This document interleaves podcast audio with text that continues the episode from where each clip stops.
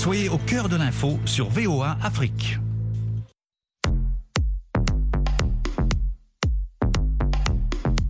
Le monde au féminin. Féminin. Féminin. Féminin. féminin.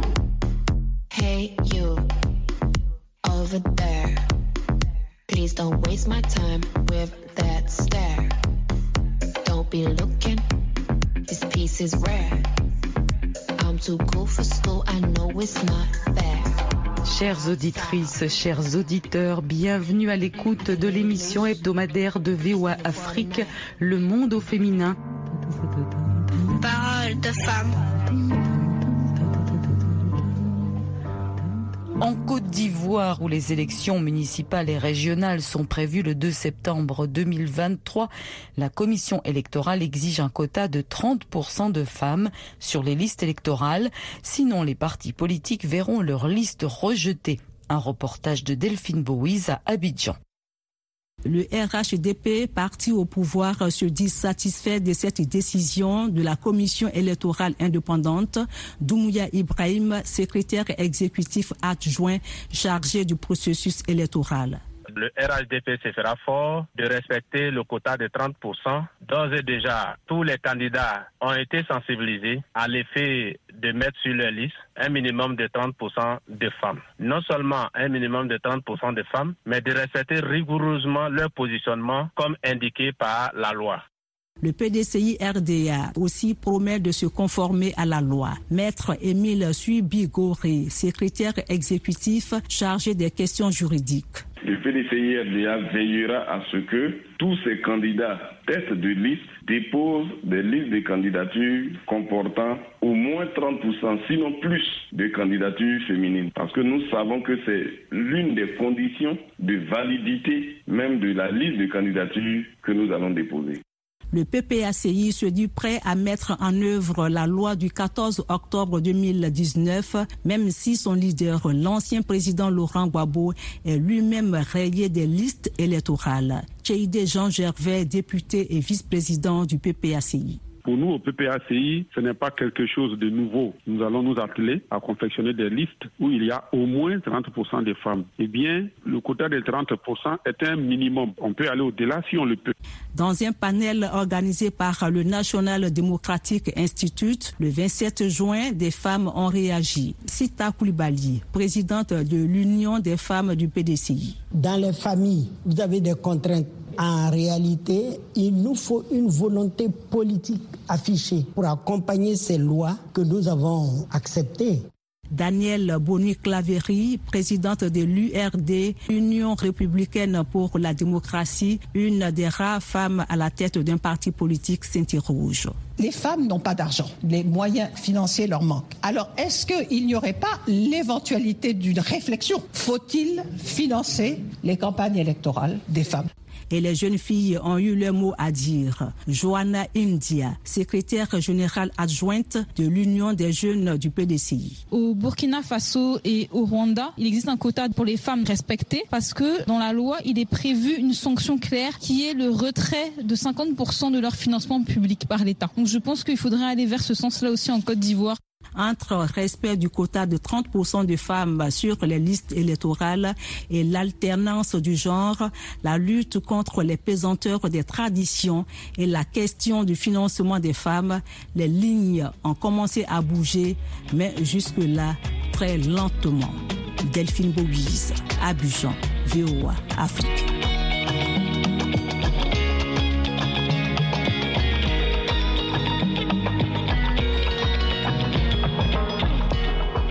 Par une mère vendeuse de café, Marceline Boudza, entrepreneuse congolaise, a fondé l'association Redonner l'espoir aux femmes qui mène des actions sur l'île d'Idjoui dans le sud Kivu en faveur de l'autonomisation des femmes rurales.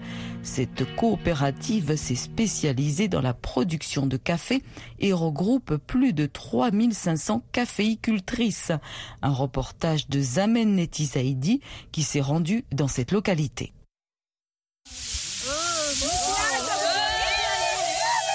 C'est dans une ambiance conviviale que Marceline Boudza et quelques femmes de son organisation procèdent au séchage du café, étape importante avant sa commercialisation.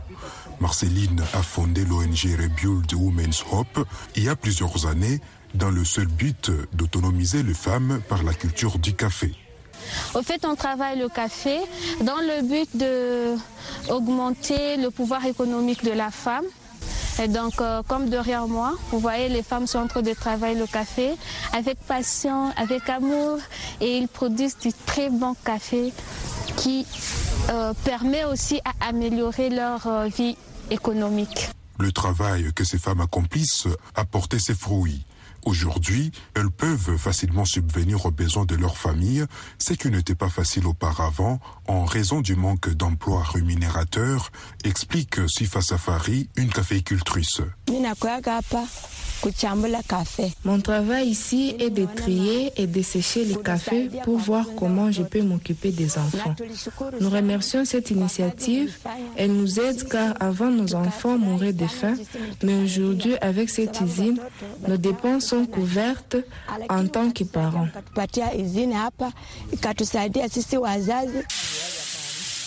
Les efforts de ces femmes, estimés à plus de 3500 pour valoriser le café arabica produit ici à Idri, dans la province du Sud Kivu, se heurtent malheureusement à un certain nombre de défis liés à la discrimination sexiste et aux tracasseries. Mais Marceline rêve encore plus grand. Parfois, euh, les hommes ne parviennent pas à considérer le travail de la femme. On sous-estime toujours les femmes. Notre projet à venir, c'est d'ouvrir un grand centre d'apprentissage de métier euh, où on pourra encadrer plusieurs femmes, mais aussi euh, exporter beaucoup plus de café. Cette coopérative, en grande partie féminine, existe depuis plus de cinq ans. Pour la récente saison, elle a produit sept conteneurs de café. Zanem Netizaidi pour VOA Afrique, Idjui.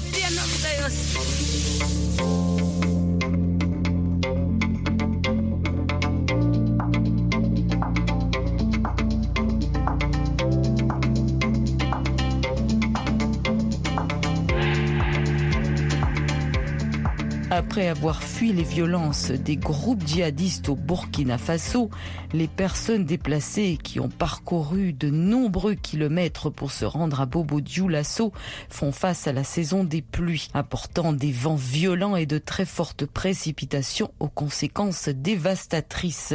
Alidou Ouedraogo est allé à la rencontre de plusieurs familles, notamment une dame seule qui revend des sachets plastiques pour survivre. À plus de 80 ans, Alizata Ouedraogo est déplacée. Elle a fui les exactions terroristes à Kaya au centre-nord, à plus de 500 km de Bobo du Lasso. Installée à Sabarebougou, un quartier précaire de la ville, elle a vu sa maison s'écrouler avec les premières pluies. Pour se reloger, elle ramasse des sachets plastiques qu'elle vend aux pépiniéristes à 1 franc l'unité. Alizata Ouedraogo refuse toute mendicité pour se reloger. Quand il y a un événement quelque part, je vais ramasser les sachets en vue de les revendre. Ça m'empêche de mendier.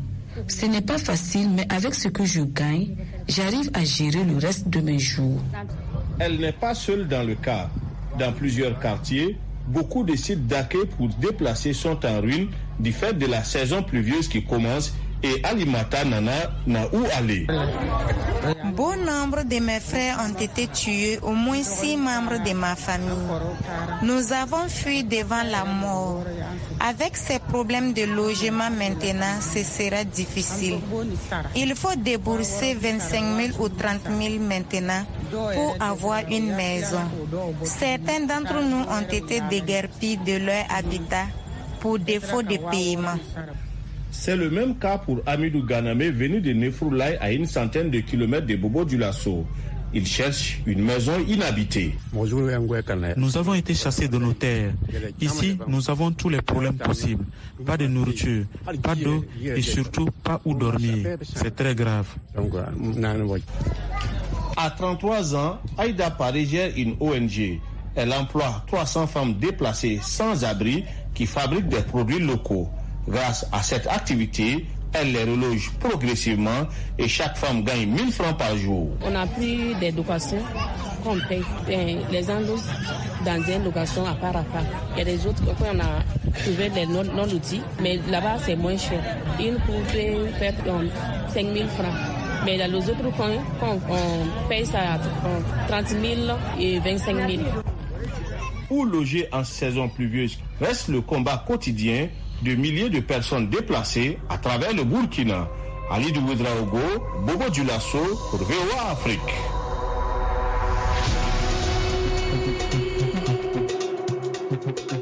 La situation n'est pas plus reluisante au Mali pour les veuves et orphelins de militaires tombés au combat. Malgré quelques efforts du gouvernement, ces femmes et ces enfants luttent au quotidien pour leur subsistance et s'organisent pour faire valoir leurs droits, explique Lamissa Sangaré, qui a rencontré des veuves de guerre à Kati. Ce soir-là, dans la maison familiale de Geneva Keita, responsable de l'association pour la défense des veuves militaires et paramilitaires à Kati, on y trouve quelques femmes. En temps normal, elles sont près de 80 femmes à se réunir pour discuter de leurs problèmes et donner leurs cotisations. Oumou Fall est l'adjointe à la responsable de l'association. Nous faisons une cotisation entre nous, les cinq de chaque mois. Ça fait 2500 francs par personne. Cela nous aide énormément. Ces rencontres mensuelles sont des moments de jouissance pour bon nombre d'entre elles. Djeneba Keita, la première responsable de l'association, nous explique leur quotidien. Celles-ci sont obligées d'épuiser l'eau pour en vendre dans les sentiers de construction. Certaines ramassent du gravier et d'autres des vieux bidons pour vendre de l'eau. C'est ce qui leur permet d'entretenir les enfants. Vivre, vivre, c'est vivre dans un nouveau monde. Mais pour autant, ça ne voudrait pas dire qu'il faut vendre sa dignité. Elle se voit dans l'obligation de mener ses petites activités selon Adam Mariko. Nous sommes obligés de faire ces petits travaux car la pension ne suffit pas pour tout faire. Moi qui vous parle, je ne dépense même pas 30 000 francs CFA en pension. Imaginez la prise en charge des frais de scolarité, des ordonnances et autres dépenses de la famille. Avec 30 000 francs CFA, ce n'est vraiment pas possible. L'avènement de la transition au Mali a été une aubaine pour ces femmes. J'avoue que nous avons assez souffert dans le temps, mais la transition nous a vraiment soulagés. Nous remercions Dieu car de nos jours, des convois militaires sortent rarement sur des mines. Nous, veuves, nous étions carrément exclus de la société. On nous traitait de tout, sorcières, prostituées et j'en passe. Notre situation s'est considérablement améliorée ces temps-ci. La seule chose présentement, c'est le chômage de nos enfants. La prise en charge des orphelins de guerre s'est fait à travers un programme spécial dénommé Pupille de la Nation. Ce programme est géré par une ONG du nom de l'ONU Pima.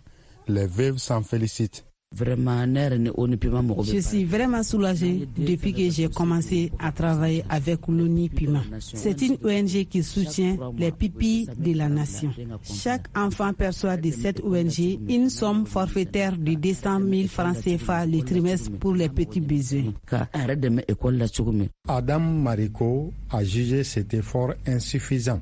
Le programme sur les pupilles de la nation ne concerne que les orphelins de guerre, alors que certains militaires meurent de maladies à la maison. C'est injuste que leurs ayants droit ne bénéficient pas de soutien. En dépit de ces efforts de la première responsable de l'association et de quelques contributions de l'État du Mali, ces veuves se disent délaissées et même victimes de tentatives d'instrumentalisation par des individus mal intentionnés. Lamissa Sangare, Kati, VOA Afrique.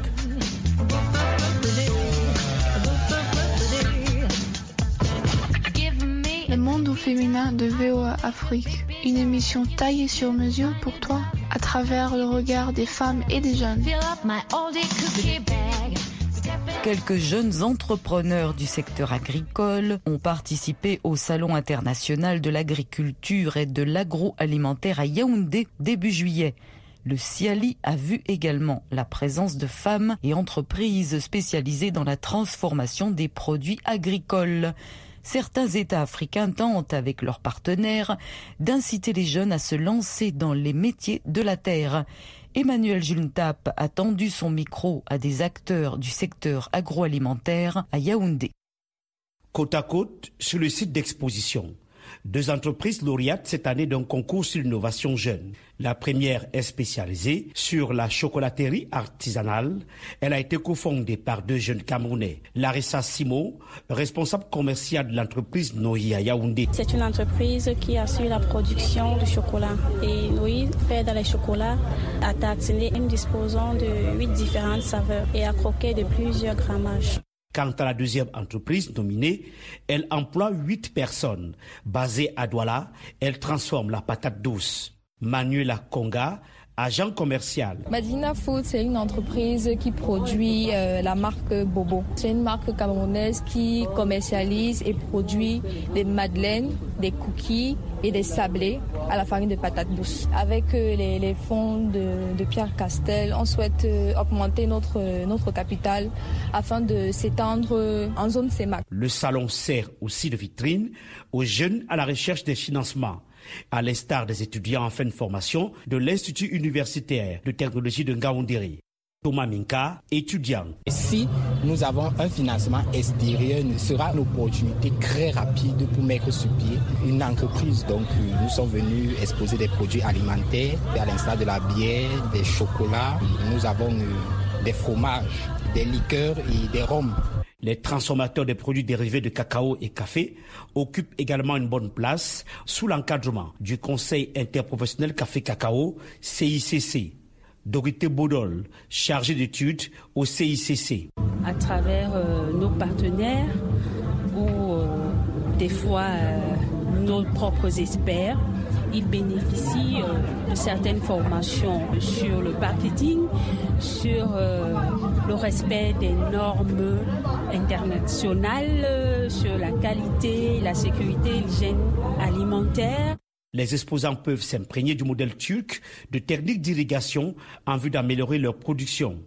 Bibiane Atama, promotrice du Salon international de l'agriculture et de l'agroalimentaire de Yaoundé. On travaille depuis 13 ans pour mettre sur une même plateforme tous les acteurs du secteur pour qu'ils puissent échanger entre eux, trouver des solutions pour s'améliorer.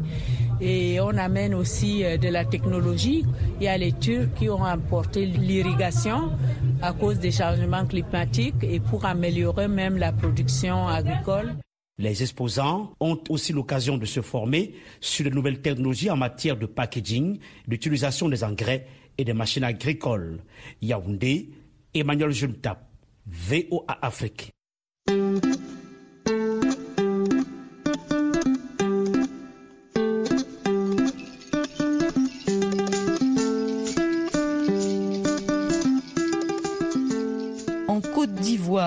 l'Association des volontaires pour le service international coordonne des actions de sensibilisation sur les droits des enfants.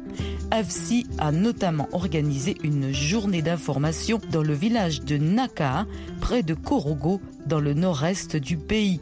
L'objectif était de sensibiliser la population sur le mariage forcé, les maltraitances et autres types d'abus subis par les enfants. Sur ce sujet, un reportage de Delphine Bowis non-respect des droits des enfants, pratique du mariage forcé, des enfants victimes de maltraitance et bien d'autres abus. Qu'en pense le citoyen lambda? Moi, je suis pas d'accord pour ça parce que arranger un mariage là, arriver là-bas, ça peut poser des problèmes, tout ça. Je pense que ne peut pas prendre quelqu'un, venir proposer ou bien euh, forcer quelqu'un à marier une personne sans son consentement. Pour ça, bon, je ne serai pas d'avis. C'est toujours risqué. Il faut vraiment, vraiment, vraiment faire attention à cela. Ce sera la pire des choses qu'on puisse faire à quelqu'un. En cas de, violation ou d'atteinte ou de maltraitance, quels sont les recours hein, qui s'offrent à elle? Je dirais plutôt que c'est vrai que le combat n'est pas encore gagné, mais nous sommes sur la bonne voie.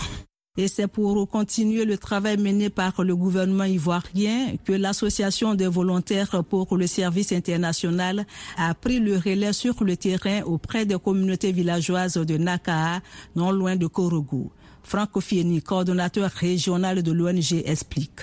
Si tu mets ton enfant à l'école, et puis l'enfant entend de réussir à l'école, et puis on vient, on l'enlève à l'école, on dit non, va te marier avec un vieux. Est-ce que c'est bon? Est-ce que si tu prends ton enfant, il va dans une autre école, tu donnes à quelqu'un d'autre, et puis on lui donne pas à manger pendant 3 ou 4 jours, est-ce que c'est bon? Si les mamans font ça, elles apprennent que quelqu'un fait ça aussi, elles doivent parler, elles doivent dénoncer, elles doivent dire que c'est pas bon. Et les femmes disent avoir compris le message. Yo Wanja est leur porte-parole. Tout ce que nous on a compris ici et puis voir aussi, nous allons dire aux parents de ne pas faire mariage forcé avec les enfants. Il ne faut pas donner la fille qui n'a pas l'âge du garçon. Si l'enfant n'est pas bien traité à la maison, l'enfant ne pourra pas bien travailler à l'école. Caroline Yao est conseillère sociale au complexe socio-éducatif de Korogo. Quand on parle des victimes de traite, elles sont en nombre considérable. Et surtout, ce sont elles qui sont porteuses de vie, ce sont elles qui ont les enfants. Et la plupart du temps, quand leurs enfants sont touchés, on se dit que elles sont également touchées par ce phénomène. Protéger les enfants et les femmes sera le fruit d'un long et laborieux processus pour faire tomber les barrières, les préjugés et les traditions qui, parfois, ont la peau dure. Delphine Bouise, Abidjan, VOA, Afrique.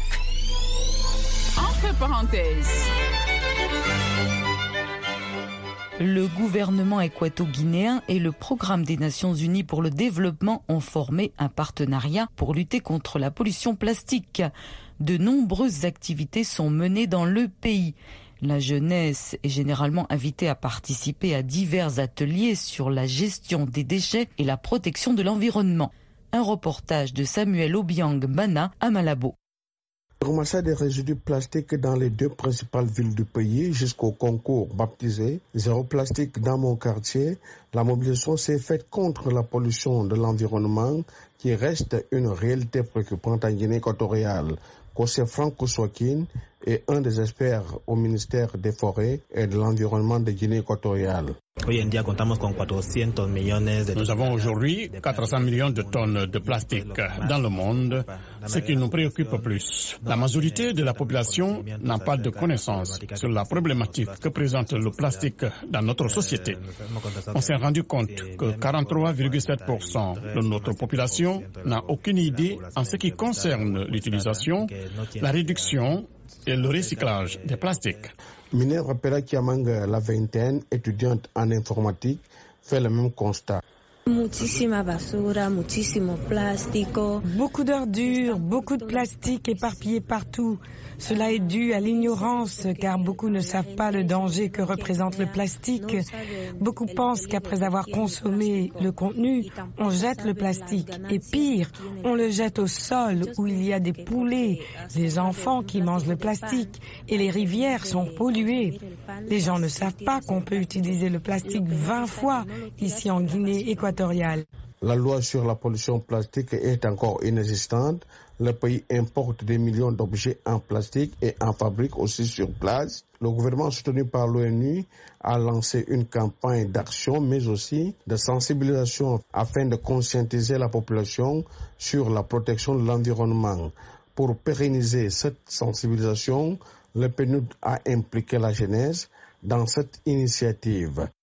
Betty Wabouanois est la représentante résidente des Nations Unies à Malabo. La juventud la jeunesse joue un rôle très important dans la gestion des résidus et pour la protection de l'environnement en général.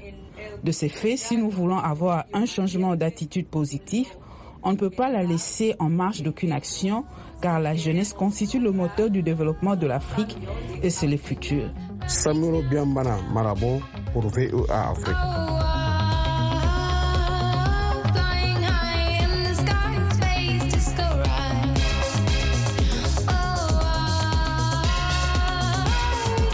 Merci beaucoup d'avoir écouté Le Monde au féminin de VOA Afrique.